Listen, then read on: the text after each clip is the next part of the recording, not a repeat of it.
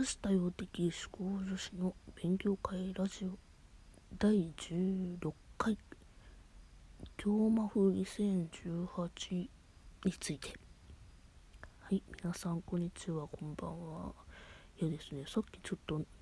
真央さんっていうゲーム実況者さんの DVD「デッドバイデイライト」の実況を見てたんですけどさっきまでねこのラジオ撮る前まで。いや今日めっちゃくちゃ面白かった。急にファイナルファンタジーの BGM 十和子さんってあのゲーム実況者さんが急に FF の BGM をボイチャで流すっていう珍事件が起きて珍事件まあわざと流さはったのにもうデッドバイデイライトってただでさえホラーゲームで怖いのにその音で情報を得てキラーからキラーってか鬼から逃げる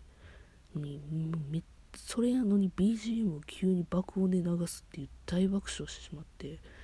いやー絶対動画化はされへんやろうなと思いつつもその生放送めっちゃ面白くて死ぬほど腹抱えてたさっきまで。もう1時回っちゃいましたよいつの間にか。びっくりする。今日3連休の最後の日なんですけどね。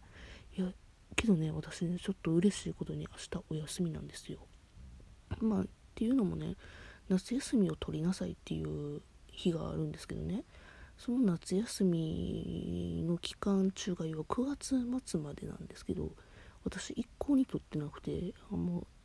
上司から取れ取れと言われてしまったんで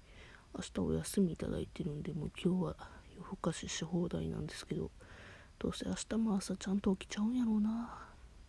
私いい子ちゃんやからなと思いつつまあ起きたら起きたで。まあどうやろゲームでもして過ごしたらいいかなとか思ってるいます。いや本当にね3連休めちゃめちゃ楽しすぎてねこの3連休。だってねの土曜日ねあの前1個前のラジオでも言ったけどもあの商売ロックのね舞台に行ってイケメンを死ぬほど拝んできて、まあ、死ぬほどまだ見たいんだけどもうめちゃめちゃイケメンの筋肉を間近で見てしまったせいでねもう私はもういい土曜日を過ごして。でそう日曜日が今回話す京マフに行った話をなんですよ。京マフもね良かった。行く気はなかったんですけどほんまは。京マフあ京マフっていうのがですねえっ、ー、と京都でやってる京都アニメ漫画フェスティバルの略称の京マフっていういわゆるえっ、ー、と今期とかとちょっとまあ似てるような。けどやってることは全然違うのよね。まあ要は企業さんアニメとかまあそこら辺に関連している企業さんとか学校さんがブースを開いてあの何ですかねお祭りをしているっていうことなんですけど。まあね行く気はほんまになかった。だって土曜日に舞台見に行って絶対夜遅くまで大阪遊んでてそっから帰るってなったら絶対次の日しんどいからほんまは行く気なかった。でもってねそうあのステージイベントとかっていうのがあるんですけどステージイベントのチケットもね取り忘れててさ 今年取り忘れててで声優オタクとしてはちょっと致命的なんですけど声優さんに会うための手段を1個あの切っちゃいましてねいやもうちょっと自分で今年やっちゃったなと思ったんですけどまあそれもあってほんまは行く気なかったんですけどけどねたまたままあ朝早くに普通に起きれちゃったのもあってそのノリであ午前中10時から畑野渉さんと山口勝平さんがいるってなってオープンイベント。オープンイベントっていうのがその誰でも入れますよっていうイベントなんですね。でさっき私が言ったチケットうんぬんかんぬんっていうのは、えっと、京マフの専用ステージであの全席指定ではないけど要はその決まってる枠の人の中でしか入れへんチケットチケットというかステージとでオープンステージって言って誰でも入れますよってステージの2種類があってそのオープンステージの方に朝10時から畑野蛍さんと山口勝平さんが登壇されてでお話しされてるってあこれ間に合うやんと思って行ったんですよ。でもう一つの目的でえっと、その次の次のステージ12時からのステージでバナナフィッシュのステージがあってでその出てきはんのがそのバナナフィッシュのあのゆうまたそえっ、ー、とゆうまたそのフルネームが一瞬出てこなかった。そうあのう内田内田優馬内田優馬君とあと古川進さん。進さんやってんな。しんさんじゃなかったよな。誠さんやったっけ？いや進さんでやってたっけ？ん？じゃあ誠さんでやってるやん。何言ってんの？私。古川誠さん。もうなごめんなさい。もうほんまにファンの人に殺される。違う違う。えっとですね。だからその2人が登壇されててで私バナナフィッシュは普通に見ててっていうかね原作も読んでるからだって原作うち一番最初に読んだ幼稚園とかかな？なんか絵本代わりに読んでたぐらい好きで。幼稚園は言い過ぎか。まあまあ置いといて。まあえほんまに絵本代わりに読んでたぐらいにバラのフィッシュ好きで。でまあ2人登壇されてしかもちょうどね私がボロボロにない9話ん？9話やな。9話のショーターのシーンでボロボロ泣いた後やったからあこれは行かなあかんと思って。そうその2つのオープンステージのために今回は行った感じですよね。いやけどさあのほんまにさオープンステージに行ことはいえさ声優さんをちゃんと間近で見れてさそれでもって入場料は1500円でクソ安いなとか思ったわ。でその商売ロックのステージなんか7800円やで。だけどまあ7800円でも安いなと思ったのにあの京マフで1500円であのオープンステージで声優さんの話が聞けてしかもそのアニメのことをちゃんと丸々聞けてで大体小1小1時間ぐらい。大体30分強とかやから45分とかそんぐらいやからもうえめちゃめちゃ安いやんとか思うやん。もうね頑張っまあその行く気はなかったけどやっぱり行ってよかったなと思いましたね、まあ、なんで行く気ないかというとねまあちょっとね私京魔風で、毎年毎年は行ってるんやけどもあんまりいい思い出がなくてですね。まあ、それはちょっと別の話でもいいかなと思うんですけどまあ今日魔法の今年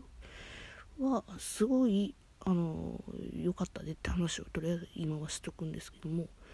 え、っとですねオープンステージであの最初の肌野さんのとあの山口勝平さんのやつねアニメをねあんまり知らなかった信長のなんだかな信長のすすめでしたかなあの見てないアニメの話やったんで残念ながらねあの心にそ私が知識不足なんか一番悪いねんけども確か山口勝平さんのツイッターのアカウントのキャラクターやなっていうような知識しかなくてですねいやーけどあこういうアニメもあるんやなっていうので知れてはよかった。でもってね2人がね甲冑姿やってねめちゃめちゃかっこよかったそういう意味では。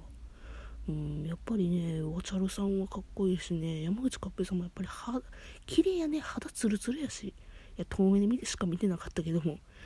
でその後にでそうそうそう。今年まあ毎年のことなんですけどオープンステージ。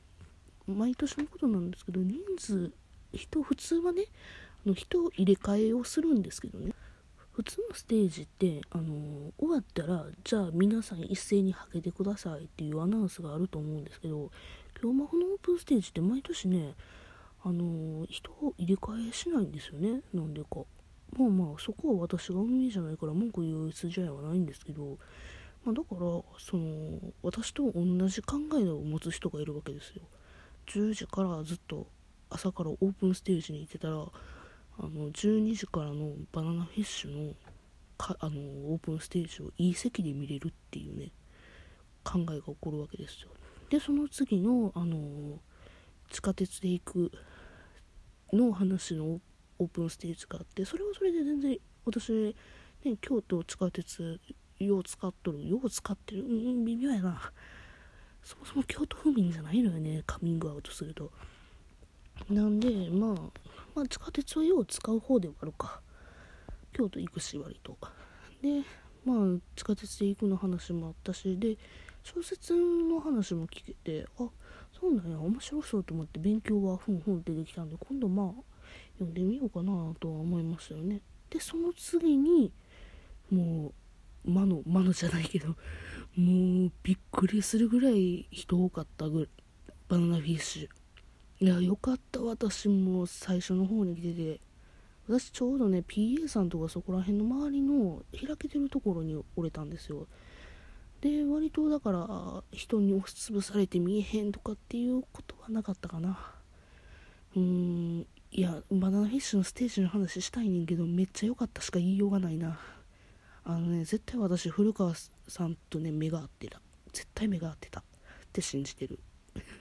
キモータの発言やけども。いやでねもう翔太の話になった時ほんまに私もねもう過呼吸になるぐらい泣くそうになった。ほんまにあのシーンいいからめっちゃあのバナナフィッシュ見てない人はねほんまに見た方がいいよ。マジで泣くから。そういう話好きじゃないっていう人もぜひ見てほしい。だってだって少女漫画やで元は。びっくりせえへん。あのそのステージでも言ってたけどフラワーコミックスっていうロゴマークがほんまに似合わへん漫画。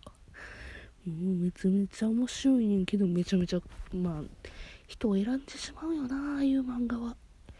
うーんへの見てって感じ。さあの他のラジオさんこれのねラジオトークさんで流してはるラジオさんでもラジオさんあトーカーさんか。トーカーさんもバナナフィッシュ割としてる人が多いからまあそこら辺の人の話聞いて見てもらった方がいいのかもしれないね。私からはそんなくらいしか言えません。とりあえずね京マフは今年もなんかいろんな出展しててで謎解きコナン君とか読売さんのコナン君の謎解きゲームがあって割と皆さん楽しそうな感じやったかな。今年もお祭りって感じでした。来年もいけるといいな。割と毎年はいけてるんやけども。まあそんなわけでですねもしかしたらまだちょっと続くかもしれんまだ話したりひんから。とりあえず今回はこれで終わりにしたいと思います。それじゃあまたね。